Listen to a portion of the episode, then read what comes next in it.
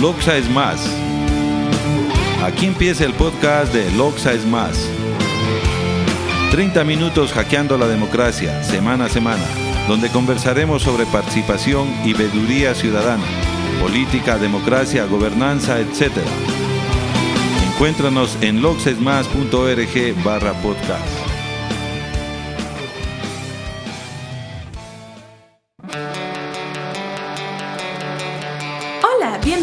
Al tercer podcast de la segunda temporada de Loxes Más. Hoy hackearemos el club de auto y aeromodelismo de Loja, al periodismo loxano y obviamente a la democracia.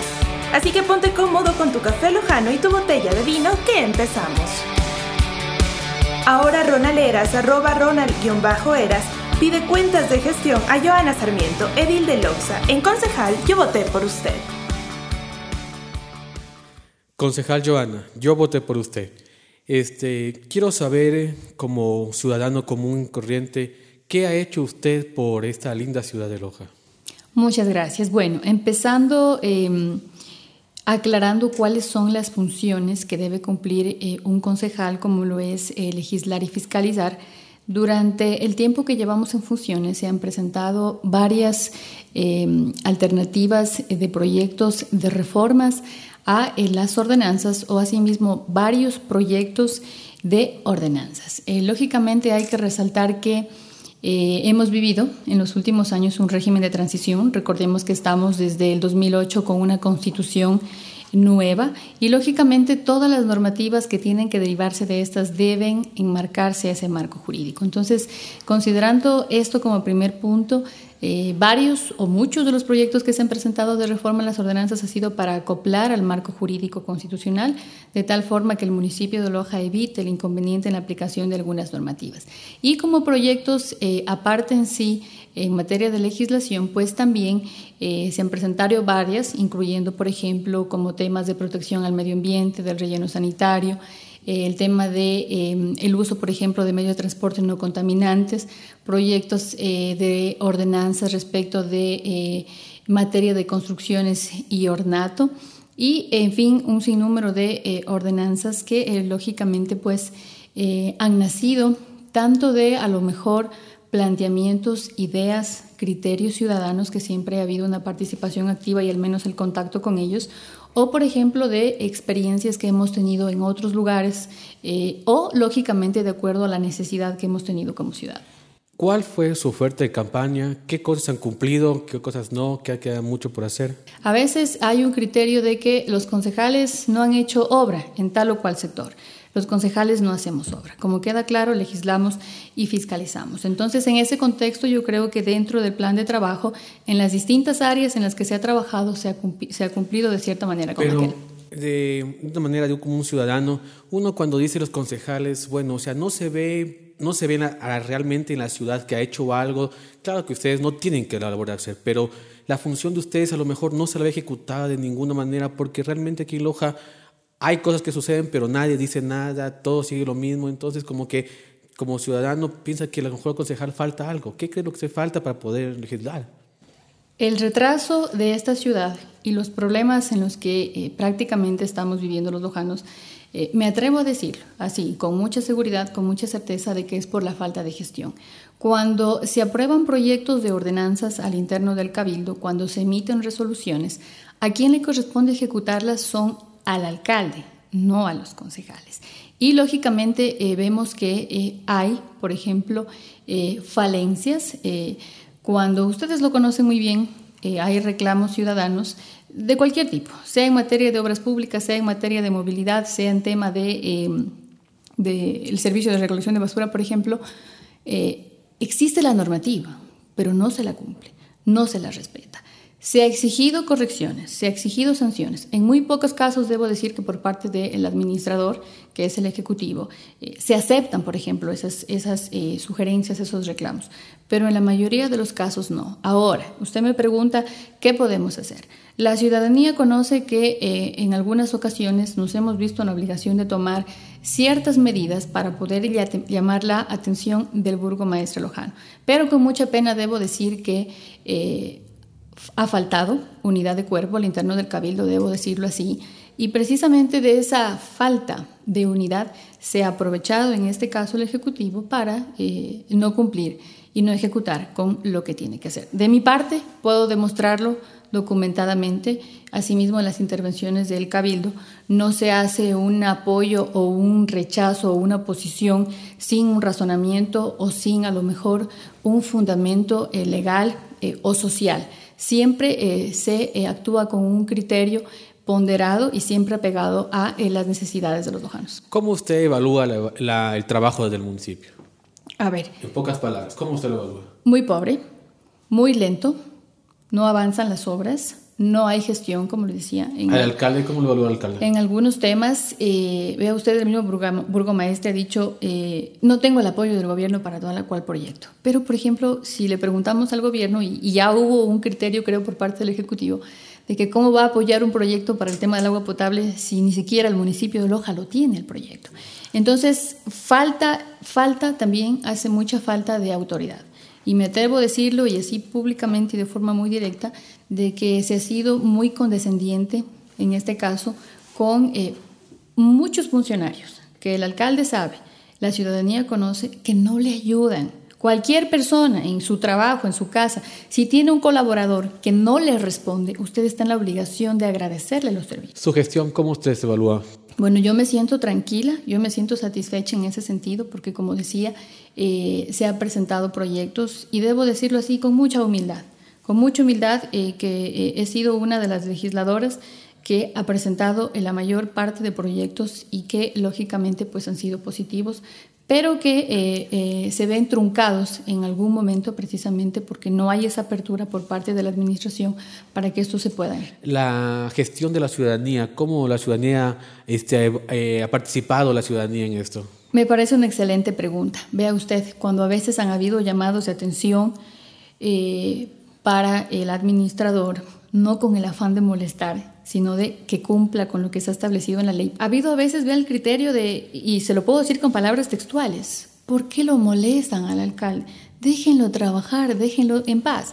Y a veces esos mismos, porque en algunos casos han sido presidentes barriales, dice, no me termina de hacer la cancha, no me termina de eh, arreglar el parque. Entonces, vea usted lo importante que la ciudadanía más bien se vaya empoderando, en primer lugar, en tener conocimiento cómo es el manejo de la administración pública. En segundo lugar, cómo saber dirigir su reclamo ante quién hacer su reclamo. Y en tercer lugar, asimismo, para que pueda exigir por parte de la autoridad competente el que pueda cumplir. ¿Qué opina usted y o cómo ha sido la actividad de los medios de comunicación tradicionales ante todo esto que ha pasado aquí en la ciudad de Loja? Bueno, yo creo que los medios de comunicación han estado pendientes de los acontecimientos que de toda índole se, se pueden presentar aquí en la ciudad de Loja pero hace falta eh, profundizar eh, un poco más siempre en, los temas. Recordemos que los medios de comunicación forman la opinión pública y si no se maneja, por ejemplo, bien un tema, está más bien eh, tergiversando a lo mejor la información y el ciudadano no se está empapando de forma adecuada de lo que sucede. Entonces, más bien yo creo que es importante reforzar un poquito en ese tema el trabajo, ser un poco más críticos inclusive con las personas que están en este caso ocupando dignidad. ¿Y qué piensa usted o cómo ve que las este, redes sociales o los medios alternativos que hay ahora eh, pueden, pueden ayudar o están ayudando ya en esta situación? Yo lo veo muy positivo, pero siempre y cuando también se maneje en el sentido de las propuestas. Eh, últimamente vemos que hay eh, muchos grupos, digámoslo así, creados eh, pero que pocos de ellos son propositivos. Por ejemplo, lanzan algún problema, eh, conocen alguna denuncia hecha por algún ciudadano, pero no vemos el otro lado, por ejemplo, la alternativa. A veces, en muchos de los casos, más bien se presta para eh, solamente insultar, mofar, pero lógicamente no vemos esa parte que debería ser el aporte, porque todos somos ciudadanos, de el poder construir edificar una, una alternativa o una propuesta que pueda mejorar ese problema. ¿Qué piensa usted de nuestro colectivo de Loxas Más? Bueno, hemos tenido la oportunidad de conocerlos desde hace algún tiempo. Hemos eh, coincidido en algunos casos en la necesidad de hacer cabeza en algunos temas. Yo recuerdo muy bien en el tema de la declaratoria de emergencia, en el tema de realizar, vea usted, una minga ciudadana, que fíjense ustedes, en ese caso... Eh, en esa necesidad tan pequeñita no había tampoco inclusive la apertura de la administración y nos tocó como concejales ir a buscar la ayuda de otras autoridades, de otras instituciones para que le exhorten al municipio a apoyar. Entonces yo creo que eh, habiendo eh, de por medio el interés colectivo, lógicamente pues la actividad que ustedes pueden desarrollar pues siempre será aceptada por la ciudadanía. ¿Y tu cuenta de Twitter o tu correo electrónico, por favor, nos ayuda? Mi correo electrónico j-anita cristina sarmiento arroba hotmail.com. Gracias a ustedes. Mi nickname en Twitter es Ronald Somos retransmitidos por Cocodrilo Radio 98.1 FM, Radio Boquerón 93.7 FM y en internet nos escuchan por Radio W Mosfet. La opinión de quienes ante el mundo son mudos es la noticia más importante del día. A continuación, Yalile Loaiza, arroba Yaliloaiza, conversa con Sheila Castillo, arroba Sheila07, acerca de la situación actual del periodismo en Loxa. Bueno, estamos con Sheila Castillo, joven destacada del año Mérito Periodístico 2013, con quien conversaremos acerca del periodismo en Loja. Sheila, bienvenida a este podcast de Loxas Más, es un placer poderte tener aquí. Y en primer lugar queremos conversar acerca de tu visión del actual periodismo aquí en Loja. Mm, gracias por la invitación. Yo creo que el actual periodismo acá en la ciudad es, em, está evolucionando bastante. Tenemos entendido que tenemos bastantes medios, eh, a pesar de que todavía en Loja no se habla de medios fuertes, pero ya tenemos unos, unos dos que tres en prensa, en radio, en televisión, que como que van marcando la diferencia.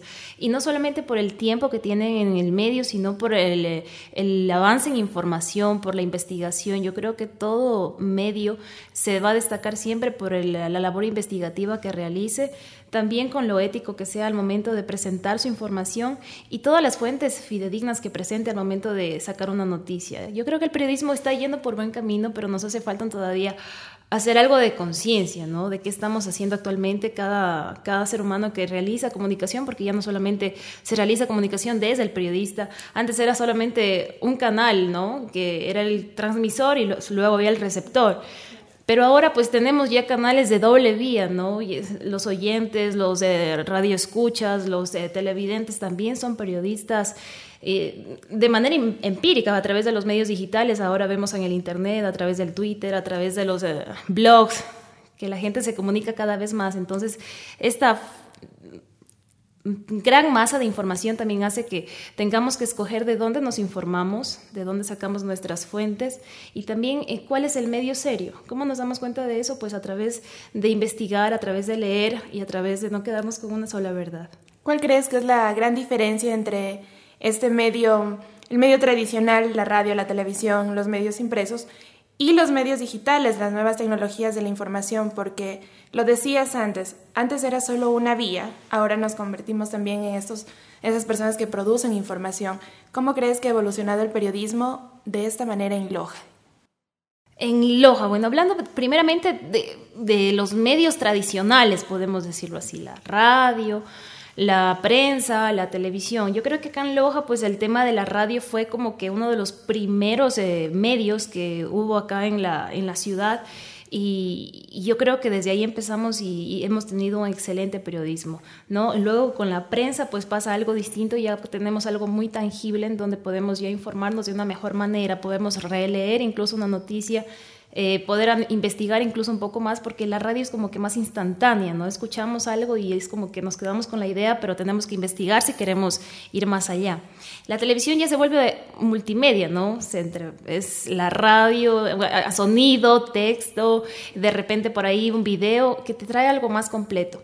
Acoplándose ya luego para lo que viene con el periodismo, con la, a través de las redes sociales y todas estas eh, situaciones que se van presentando, es como que viene un cambio completo y un boom, ¿no? Se aparece el Internet y es una, eh, yo creo que un despegue de la información, un despegue del periodismo, pero ahí es el punto, ahí es la clave.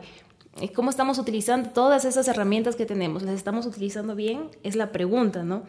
Porque a veces decimos, tenemos todos los medios, tenemos todas las herramientas, tenemos toda la clase de información para poderla dar a conocer, pero a lo mejor eh, la manera como lo estamos haciendo es la que está en juego, ¿no? Y para mí creo que en Loja hace mucho eso, hace falta eso, que pongamos, en realidad hacer un trabajo podría decírselo como mm, más a conciencia, ¿no? Yo creo que es el tema de conciencia y el tema de, de saber que estamos informando, porque a veces no es por tuitear o retuitear, o no es por postear por postear, ¿no? Claro, yendo un poco más a esto de las redes sociales, el Internet, el Twitter, el Facebook, los blogs, ¿cómo crees que el periodista asume esta responsabilidad de conservar esa credibilidad? Porque obviamente un ciudadano también puede postear una información y tal vez el periodista sabe que esa información no es muy verídica o que se agregaron otros factores. ¿Cuál crees que es la responsabilidad ahí o cómo debe el periodista plasmar esta responsabilidad para que no pierda la credibilidad de su noticia. Yo creo que la credibilidad está basada en la fuente. Y, cuál es mi fuente, ¿no? ¿Cuál es el lugar de donde yo estoy tomando la información? Basarme más que todo en hechos reales. Eh, dicen por ahí que ver para creer, ¿no? Pero a veces un testimonio a través de un texto, a través de un mensaje, a través de, por ejemplo, por ponerte un dato, ¿no? Cuando hubo las elecciones en Venezuela el pasado 14 eh, de abril, entonces todo el mundo estaba dando veredicto de que en realidad habían inconformidades en los distintos recintos electorales en Venezuela. Pero sin embargo, pues no muchos medios eh, eh, de los que llamamos serios, ¿no? De CNN en español, por ahí la BBC Mundo, retuiteaban al ciudadano. ¿Quién retuiteaba al ciudadano? Los mismos periodistas digitales, ¿no? Quienes están confiando en la gente, quienes están diciendo, bueno, o sea, esta es la voz del pueblo, esta es la voz a la que queremos escuchar. Y eso es lo que está pasando ahora. La gente quiere escuchar a la gente de, al, ciudadano hablar, porque muchas de las veces los monopolios en los medios están como que muy cierto tipo de información sacamos y, y, el resto es como que se va filtrando y se queda ahí en la en el limbo, ¿no? ¿Qué crees que le falta al periodismo lojano? Al periodismo lojano le falta ponerle más ganas. Tenemos todo, tenemos... Imagínense, ahora se graba hasta un video con el celular, ahora se, se puede hacer periodismo de diferentes maneras, es una gama amplia de la que tenemos que tomar parte, pero esto también, como lo decía desde un inicio, hacerlo de verdad. Yo creo que para tener eh, esto del periodismo hay que tener vocación, tienes que amar lo que haces, tienes que, si tienes que investigar dos, tres veces, ir a más de tres fuentes, a veces se te van a cerrar las puertas, pero ese, ese es el periodismo, ese es el, el, verdad, el verdadero y real periodismo y para lo que debemos estar hechos los ojanos, ¿no? para no quedarnos con una sola verdad, porque a veces los medios tradicionales nos muestran de una manera la verdad, y, eso es lo, con lo que siempre hemos estado enseñados a quedarnos, ¿no? Y ahora está apareciendo un nuevo periodismo, un periodismo desde el ciudadano, y eso es lo que debe importar, ¿no? Lo que dice la gente, qué está hablando la gente en este momento, qué está diciendo la gente, pero a base de qué. ¿Es realmente verídico lo que estoy diciendo? Muchas gracias, Sheila, por esta conversación que hemos tenido hoy acerca del periodismo. Quiero saber cómo te pueden encontrar las personas en las redes sociales a través del Twitter, a través de arroba Sheila07, en Facebook a través de Sheila Castillo nada más. Bueno, muchas gracias Sheila. A mí me pueden encontrar como arroba yali-loaiza en Twitter y en Facebook como Yali Loaiza. La Internet hace posible tener conversaciones entre seres humanos que simplemente eran imposibles en la era de los medios de comunicación masiva. De inmediato nos adentramos al Club de Auto y Aeromodelismo de Loja presidente Eduardo Punín conversa con Pablo Correa, arroba Correa Pablo Iván, acerca del club. Eh, ¿Qué tal, Eduardo? Eh, me da mucho gusto poder conversar eh, en este momento contigo. quiero saber cómo, cómo está el proyecto que ustedes tienen de, del aeromodelismo aquí en Loja. Claro, Pablo, gracias.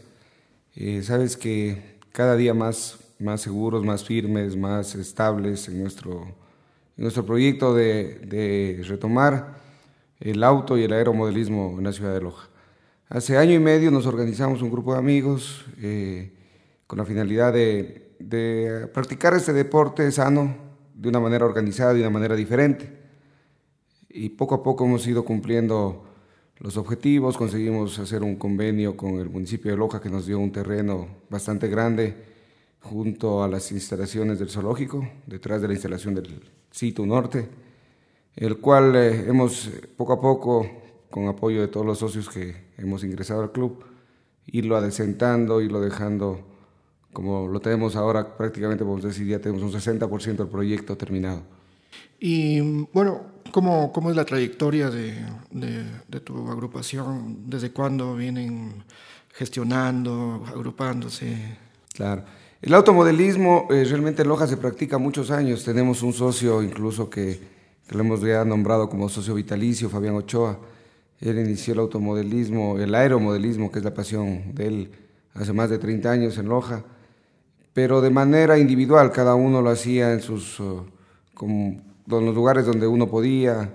Eh, luego, este, podemos hablar de nuestra generación, Pablo, eh, comenzamos aproximadamente hace unos 10 años, pero teníamos nuestros vehículos que los llevamos a un parque o los utilizamos para irnos a Malacatos o Vilcabamba para disfrutar ahí en el campo. Nunca lo habíamos hecho organizadamente, hasta que por cosas de la vida, en Loja, por suerte todos somos amigos, nos encontramos y decidimos organizarnos, ¿no? Y eso te digo, hace año y medio comenzamos seis personas con este proyecto, actualmente el club tiene casi 40 socios. Hemos logrado tener una pista, la mejor pista del país de, de automodelismo, en donde disfrutamos incluso este fin de semana la primera válida nacional cerca de 60 jovistas vinieron a nuestra ciudad, 65 exactamente, y de todas las provincias, de Pichincha, de Guayas, Azuay, de Ambato, Zamora Chinchipe, El Oro, y todos fueron contentos, con un trabajo muy fuerte el que hemos hecho para poder lograr esto.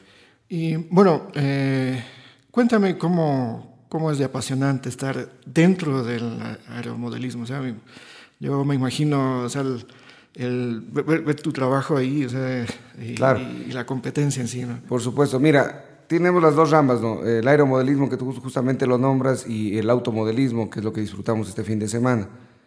Eh, realmente meter la mano uno en, estos eh, eh, vehículos, calibrarlo, es exactamente un vehículo a escala con todo, tiene desde pistón hasta bujía para que tengas una idea más clara. Eh, direcciones y poner eh, todo a punto, alinearlo al vehículo, calibrar suspensiones para los saltos.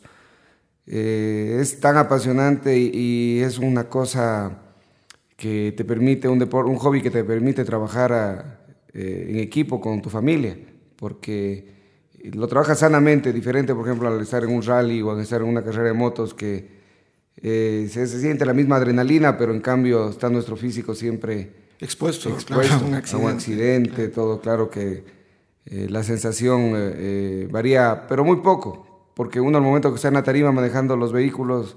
Está casi adentro de... Es, como estar adentro, sientes los golpes, sientes los saltos, los, los, controles incluso tienen algunos, un sistema de vibraciones que sientes lo que el vehículo hace. Entonces es igual de apasionante. Uno se mete al vehículo, uno siente, disfruta al máximo, sufre, se emociona, nos pasa de todo. Esto es en el, automodelismo. Y en el aeromodelismo es, eh, puede ser eh, igual o un poco superior, porque poder controlar una aeronave que estás a 1000, 2000 metros de altura, con los controles que alcance cerca de 4000 metros, entonces es algo muy bueno. Me imagino que en, eh, en, el, en el tema del aeromodelismo no solamente debe tener una utilidad, por ejemplo, deportiva, sino... Mm, eh, para otras funciones, me imagino. Desarrollar, por ejemplo, el aeromodelismo aquí en Loja puede tener eh, otras funciones. Mira, eh, el hobby realmente nace hace más de un siglo. los primeros hobbyistas son los grandes promotores, nacieron desde haciendo su primera bicicleta, luego con los diseños de, aviones de guerra, que era por la Segunda Guerra Mundial eh, proyectos luego locos como el primer submarino. Todos han nacido de un hobby y ellos son nuestros primeros eh, sus, este, antecesores, los que nos dan la idea de, de, que podemos soñar, de que podemos construir cosas diferentes. Y en Loja lo hemos tomado de una manera todavía un poco más particular. Tenemos un grupo considerable de niños, cerca de más de 20 niños, hijos de nuestros, hijos de algunos socios, amigos que preferible a que estén frente a una computadora o frente a un televisor con un PlayStation. Obviamente. Eh, acá vamos a, a, desarrollar nuestra creatividad. Hemos creado, por ejemplo, un curso con un amigo nuestro acá en Loja, Paco Burneo, en donde tenemos cerca de seis niños que están aprendiendo a hacer sus aviones. Entre ellos está mi hijo Mateo, que ya terminó su avión. Es un avión entrenador, hechos en Loja, Made en Loja. ¿Cuántos años tiene Mateo? Mateo tiene 12 años. Y ya tiene su... Y ya tiene su avión hecho por él, decorado con los colores que él quería, con todo, ha, visto el proceso, cómo hacerlo, el profesor nos va indicando, ellos mismos van con balsa y con playwood fabricándolos, lo único que importamos son los motores y el sistema de, del receptor y telemetría para los controles remotos. Pero ya comenzamos a fabricarlos y se le ocurrió por cualquier motivo hacerle cualquier cosita diferente al avión y comenzamos a desarrollar ese ingenio que lo tenemos todos pero lamentablemente no le damos el uso a debido a veces, lo dejamos estancado, lo dejamos perder, perdemos esas ganas de soñar. Y aquí, imagínate vos comprar un avión y volarlo, es increíble. Y fabricar tu avión y volarlo, eso es más alucinante. Uno de los, de los chicos que está en el curso, el papá no quería dejarlo que lo vuelva, sé que quiere colgarlo en la sala. Porque realmente son hermosos, se los ves, son aviones que tienen cerca de dos metros, los que fabricaron ellos. Son aviones grandes y te da miedo que se caigan, realmente se caen a veces y cuando se caen quedan por la altura hechos pedazos. Pero sabes que arreglarlos eh, igual no es difícil, es una semana de trabajo que uno se coge unas dos horitas diarias con costos de 30, 40 dólares. Cuéntame cómo, cómo estamos a futuro como asociación, qué, qué proyectos tienen, eh, competencias tal vez, cómo, cómo están desarrollándose, algún evento que, en cual nos puedas invitar a todos también. Mira, eh, como asociación estamos eh, legalizados, estamos ya formados como un club, hemos presentado los documentos al Ministerio del Deporte para balizar porque es un hobby reconocido y, y queremos ser los que vamos llevando la batuta en esto, hemos tenido varias reuniones con la gente del Ministerio del Deporte y y estamos presentando todo lo ya hemos presentado, estamos esperando ya el asunto para poder tener incluso un apoyo adicional a este deporte. En el asunto de, proyectos en el complejo, eh, tenemos un convenio de 10 años con el municipio de Loja para el uso y administración del, lugar que nos dieron para poderlo mantener en buen estado y desarrollar ahí nuestra actividad. Hemos cumplido con todos los pedidos del municipio, de ambientales, de seguridad, de aseo, Hemos dado una, una imagen diferente al sector que era un relleno que estaba abandonado. Hace rato uno pasa y, y se ve la diferencia, ve un complejo bonito. El complejo consta de tres partes, consta con una pista de off-road, que es la que tenemos habilitada. Tenemos la pista de aviones y tenemos una pista, proyectada una pista para autos, eh, tipo Fórmula 1. Eh, te podemos decir que tenemos el 60% porque tenemos hecho ya todo lo que son movimientos de tierra la pista off terminada. Nos falta, este año queremos eh, darle el, último empujón para lograr pavimentar la pista de aviones, que la tenemos solamente a nivel de tierra, y sobre la misma pista de aviones y ampliando un poco más hacer la de autos. Eh, está diseñado todo, tarima, todo para poder usar todo de esa forma. No tenemos cables eléctricos cercas para poder volar sin problema. El proyecto es interesante. ¿Algún, algún evento para que participe la ciudadanía? Mira, justamente ayer, el día sábado y domingo, disfrutamos de la primera válida nacional. Eh, de aquí en unos 15 días tenemos una válida local. En Loja abrimos dos categorías porque el, eh, el lojano tiene en su sangre el deporte tuerca, no hay cómo negarlo. Nos gusta la velocidad, nos gusta la acción y nos gustan las cosas nuevas. Entonces tenemos, eh, hemos abierto una categoría de novatos que le decimos, para que vayan la gente que quiere incentivar a aprender. Estamos todas las personas que llevamos algún tiempo aquí para apoyarlos, para darles soluciones a veces a pequeños problemas. Y hemos tenido una grata acogida porque el número de personas novatas que están yendo a participar ahora en las carreras que hacemos, en todo, ha superado a las personas eh, eh, pro, la categoría pro que tenemos. Entonces eso es muy bueno y lo mejor que doy de esa categoría de novatos, más del 50% son niños. ¿Cómo podemos eh, nosotros eh, vincularnos con, con, la asociación? ¿Alguna página en Facebook, Twitter tal vez? Sí, en Facebook tenemos una página que se llama Automodelismo y Aeromodelismo.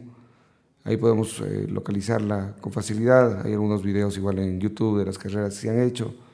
¿Algún correo electrónico para conectarnos directamente? es automodelismo, aeromodelismo, arroba hotmail.com. Muchas gracias, Eduardo. Eh, mi nombre es Pablo Correa, eh, mi nombre en Twitter, Correa Pablo Iván, y seguimos conversando en el podcast. Loxa es más. Esto fue el podcast de Loxa es más. Seguiremos hackeando la democracia semana a semana. Encuéntranos en logsesmas.org barra podcast.